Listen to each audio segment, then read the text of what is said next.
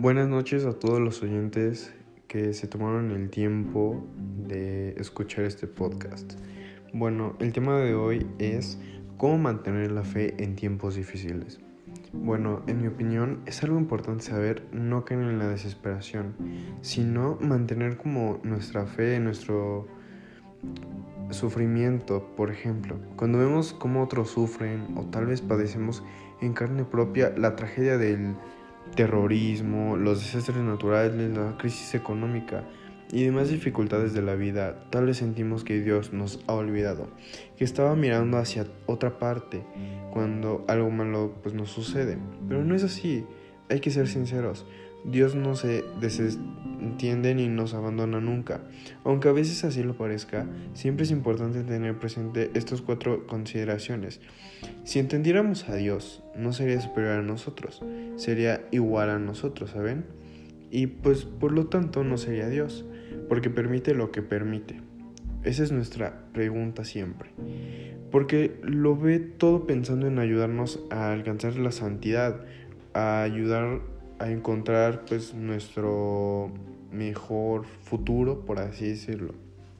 Porque nos ama tanto que quiere que podamos pasar con Él la eternidad. Otro punto que debemos de entender es saber que no estamos destinados a permanecer en este mundo. Hay que procurar desarrollar al máximo lo que somos y tenemos, y amar y ayudar a los demás. Pero con la paz de saber que pasarla bien en este mundo no es nuestra meta final. Eso siempre lo debemos de tomar en claro y lo debemos de tomar como algo positivo, no, no algo negativo, porque pues no podemos durar muchísimo en esta vida, obviamente. Y bueno, aquí va el siguiente punto.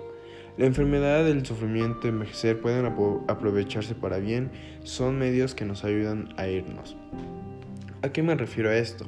Desprendiendo de este mundo al que nos aferramos, enfermamos, que se enfermen y mueran nuestros seres queridos nos ayuda a madurar, a crecer en compasión, en paciencia, aprender a ver los demás con un corazón capaz de conmoverse. Esto hace que las personas sean más sensibles, que nos puedan entender en los peores momentos. También cabe mencionar que incontables obras de ayuda y asistencia social han surgido gracias a que una persona aprovechó su experiencia de, dolor para hacer un bien a quienes padecen lo mismo que ella padeció.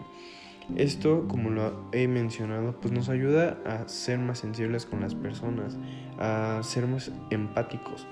Eso nos ayuda, eso para mí se basa en la fe, en tener fe tanto en la humanidad como pues en estos tiempos difíciles que se están presentando, por ejemplo, con lo, con lo de la pandemia, con diferentes puntos que ya los he mencionado.